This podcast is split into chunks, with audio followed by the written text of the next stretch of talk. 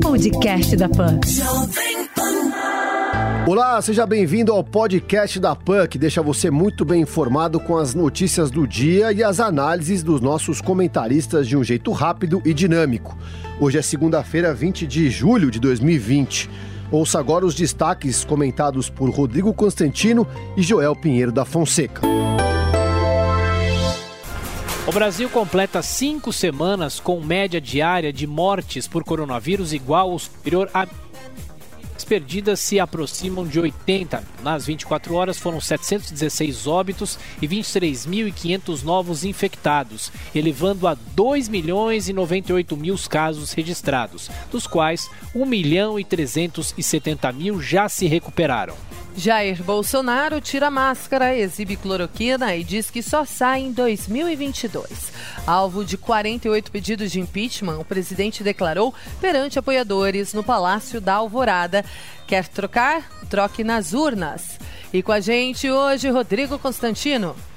Bom dia, Karina. Bom dia a todos. Teve muita gente que achou ridículo a cena ali do presidente mostrando a hidroxicloroquina como se fosse uma espécie de é, amuleto, uma coisa assim sagrada, né? Mas a verdade é que o presidente apostou muito nesse remédio e houve uma politização muito grande, sim.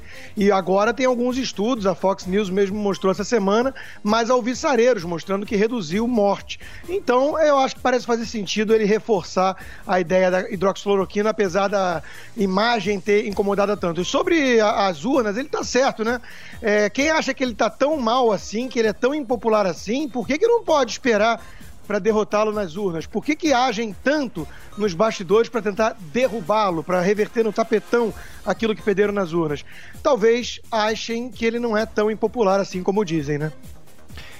Desembargador sem máscara que rasgou multa e chamou o GCM de analfabeto em Santos, no litoral de São Paulo, será investigado pelo CNJ. Abordado em fiscalização, Eduardo Almeida Prado Rocha de Siqueira, do TJ de São Paulo, chegou a dizer que o decreto não é lei e que não usa a proteção por hábito. Aqui também conosco Joel Pinheiro da Fonseca. Bom dia, Uberreich, bom dia a todos. Essa historinha aí é o retrato da cultura do olha quem está falando brasileiro, né? Hoje em dia, você se recusar uma medida tão simples como botar uma pequena máscara enquanto você sai em público para proteção dos demais, não tem nada a ver com posição política, com liberalismo, nem nada disso. É um grau quase doentio, quase psicopata de egoísmo puro e simples. É, e essa questão que o Joel traz, né, do quem olha quem está falando, é muito importante para traçar essa divisão na cultura típica do jeitinho brasileiro, do carpete vermelho, né, onde alguém se, se acha mais importante e dá carteirada nos outros, que o Roberto da Mata já chamava atenção no seu livro para falar dessa, desse traço cultural nosso. Nos Estados Unidos, em outros países desenvolvidos, normalmente é o contrário, né? Quem você pensa que é? Para falar dessa, desse jeito, né? Ou seja, igualdade de todos perante a lei. Está faltando isso no país. Desempregados enfrentam fila de espera para virar entregadores de aplicativos. Com a falta de vagas por conta da crise do coronavírus, uma legião de candidatos entupiu as empresas que prestam o serviço com pedidos de cadastro. A gente discute muito como melhorar a vida e ajudar os profissionais que trabalham com entregas. O que a gente não pode esquecer é que as empresas e que a oferta dessas vagas não é o problema, ele é a solução, ele é uma alternativa muito melhor do que o desemprego puro e simples, na qual muitos desses entregadores estariam não fosse a oferta dessas vagas. Então, na regulamentação delas, temos que sempre lembrar disso. Não podemos matar as empresas e as oportunidades que elas geram, e sim tentar ali na margem melhorar um pouco para esses trabalhadores. É isso, e é um quadro lamentável, né, que mostra o tamanho da crise que está tá começando aí em relação a essa pandemia e a paralisação toda, né, gerando um contingente enorme de desempregados desesperados. E uh, a gente viu há pouco tempo, há pouco tempo atrás, é, sindicalização, né, tentativa de greve é, nesses aplicativos, nessas coisas de entrega. Não, não adianta, você não consegue barrar uh, o mercado. É uma questão de oferta e demanda, ou seja, é preciso melhorar melhorar mesmo as condições de trabalho no país, a produtividade do trabalhador, gerar mais competição, porque na canetada não vai, não. Hong Kong impõe medidas mais rígidas com o vírus ameaçando sair do controle. Com mais de 100 casos registrados em 24 horas e recordes diários, o centro financeiro também enfrenta manifestações contra a lei de segurança aprovada pela China. Jair Bolsonaro disse que o Aliança pelo Brasil vai sair, mas admite uma alternativa. O presidente disse que está tudo tranquilo na formação do novo partido, mas que, caso não fique pronto até as eleições presidenciais de 2022, pode pode se filiar a outra legenda. O transporte sobre trilhos perde 4 bilhões de reais na pandemia. De acordo com a ANP Trilhos, entidade da área, o setor de trens e metrô registra 34% da ocupação anterior ao coronavírus. Kanye West faz o primeiro comício de campanha à presidência dos Estados Unidos em Charleston, na Carolina do Sul. O rapper falou apenas a convidados registrados e deixou dúvidas se a candidatura é genuína ou apenas golpe publicitário. Uma ação dessas, com toda a cara de ser realmente um golpe publicitário, ela nos mostra o quanto essa cultura da celebridade nos Estados Unidos, no Brasil, no mundo inteiro, tem sido nociva, com impactos até mesmo na vida política um artista querendo aí se lançar e aumentar sua popularidade, fazendo e brincando com a democracia americana. Sabemos que ele sempre foi muito mais próximo do Trump, né? um aliado do Trump ali. Também não duvido que tem alguma intençãozinha por trás dessa jogada de desestabilizar um pouco o apoio massivo que o Biden, o candidato democrata, recebe aí do eleitorado negro americano.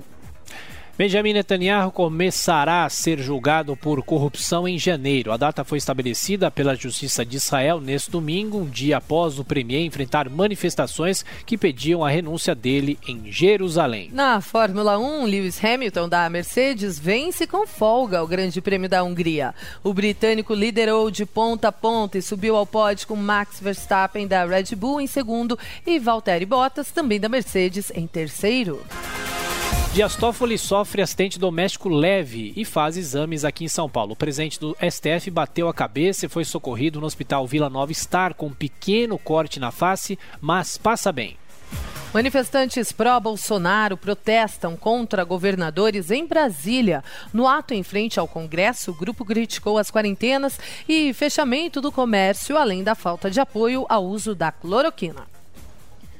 Olha, é legítimo né, protestar. É, muitos acham que os governadores é, se excederam é, nessa pandemia, no combate à pandemia, e alguns acham que os argumentos apresentados, ainda que em nome da ciência, não foram tão convincentes assim. A questão da hidroxicloroquina virou já um símbolo, uma disputa, deixou de ser apenas um remédio com sete décadas de uso, inclusive profilático, né, para a região de malária e tudo, para se tornar aí uma, uma disputa ideológica e política, o que é um tanto bizarro. E o que chama atenção também é a reação de parte da mídia, né? Hoje você entra em alguns jornais, está lá o destaque de que tinham manifestantes pró-Bolsonaro sem máscara e que atacavam o Congresso. E veja, é, há pouco tempo tivemos aí manifestações com turma de Antifa, torcida organizada de futebol, que a mídia chamava de manifestação pela democracia e ninguém ficava contando quantas pessoas estavam ali sem máscara. Então, é esse tipo de coisa que chama a atenção de muita gente e percebem ali o viés político na cobertura.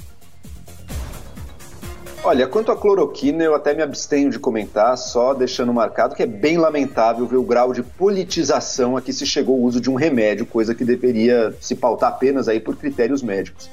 Agora, sobre o isolamento social, eu entendo a revolta de muitas pessoas com medidas de quarentena e de isolamento, porque realmente elas impõem um sacrifício à população, mas o que os dados têm mostrado, isso chegou em dois levantamentos aí paralelos que saíram hoje, é que os estados com maior incidência de vítimas do Covid-19 por habitantes também estão tendo o pior desempenho econômico. Então, apesar de que o, o, desejo mais populista e da popularidade imediata seja o de vamos deixar tudo abrir, vamos deixar o comércio funcionar, o que os dados parecem mostrar é que o sucesso no isolamento, o sucesso em reduzir os casos é também bom para a economia partir de um segundo momento, né? Porque se está todo mundo morrendo e o sistema de saúde está com risco de colapsar, aí é que a economia não vai para frente mesmo, porque a pessoa não vai sair de casa para consumir.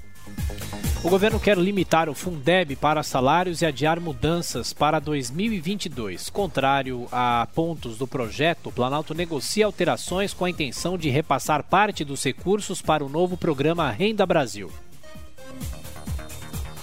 É, a discussão do Fundeb e a renovação dele é um dos grandes temas da educação brasileira. O governo está aí nessa queda de braço, nesse cabo de guerra, está fazendo um pouquinho de toma lá da cá, né? Quer passar uma parte dos recursos que era para ser do Fundeb aí na negociação com o Congresso para o programa do Renda Brasil, que é importante aí para a popularidade do presidente. Vamos ver quem que vence essa queda de braço. Desembargador suspende investigação contra advogado de Flávio Bolsonaro. Paulo Espírito Santo, do TRF2, mandou parar as apurações contra Victor Granado Alves no processo sobre eventual vazamento na Operação Furna da Onça. Cuba celebra a inexistência de transmissão local de Covid-19 pela primeira vez em quatro meses. Após 2.446 casos e 87 mortes, o governo registrou um único novo infectado no país no sábado, em Havana, mas mantém as regras de isolamento e uso de máscara. Bom, a primeira coisa que a gente tem que comentar sobre Cuba é que toda a informação que vem de lá vem é, por, um, por meio de um regime ditatorial que controla tudo. Ou seja, uh, não sabemos o quão crível é qualquer tipo de dado fornecido pela própria ditadura. A segunda coisa que chama a atenção é que Cuba tinha é, aprovado e incentivado o uso da hidroxicloroquina, o que gerou aí, no mínimo, uma situação delicada para os tantos defensores ainda existentes e jurássicos desse regime no Brasil. E, por fim, uh, vale lembrar que a pandemia passa e os outros países retornam à vida normal com liberdade. Cuba não. Ou seja, o pior vírus mesmo é o socialismo. Cacique Raoni tem quadro de saúde estável após ser internado com hemorragia digestiva em Mato Grosso. O líder indígena de 89 anos foi transferido de avião no sábado para o município de Sinop, onde está em uma UTI e aguarda exames com quadro aparente de úlcera.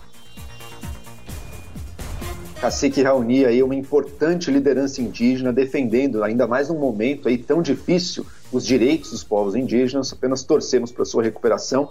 Ele perdeu a esposa recentemente, tem estado até deprimido, mas torcemos aqui para que supere e que novas lideranças indígenas com a força dele apareçam também. O PSOL escolhe Guilherme Boulos como pré-candidato à Prefeitura de São Paulo. O líder do MTST foi escolhido pela legenda neste domingo e terá a deputada federal Luísa Irundina como vice na chapa. Pois é, eu falava de seres jurássicos, defensores de Cuba, e tá aí, né? É, o Partido Socialismo Liberdade, que já é um oxímono, já é uma contradição em termos, dentro da mesma sigla, né?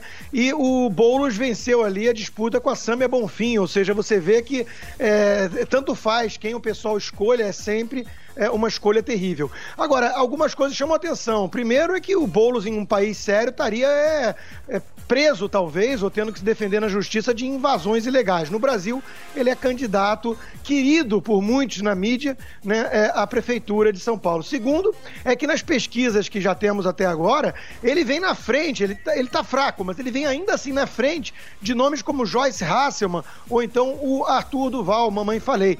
O que mostra que o brasileiro perdoa muita coisa, mas não perdoa aquilo que ele entende como traição. Alguém que surfa numa certa onda, por exemplo, o bolsonarismo, e depois se torna um arqui-inimigo parecido, inclusive, com o pessoal. Se é para ir por esse lado, ficam logo com o original e não com o fake.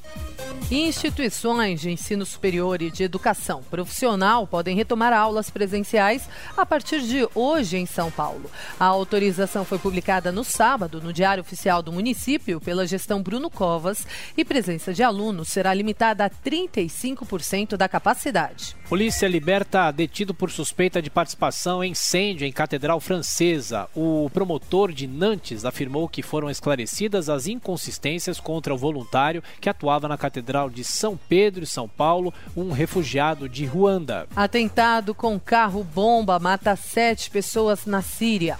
O ataque que ocorreu neste domingo em Alepo, território controlado pelo exército turco e forças de apoio locais, deixou também mais de 60 feridos. Esse foi o podcast da PAN, que deixou você muito bem informado com as notícias do dia e as análises dos nossos comentaristas de um jeito rápido e dinâmico. Podcast da PAN.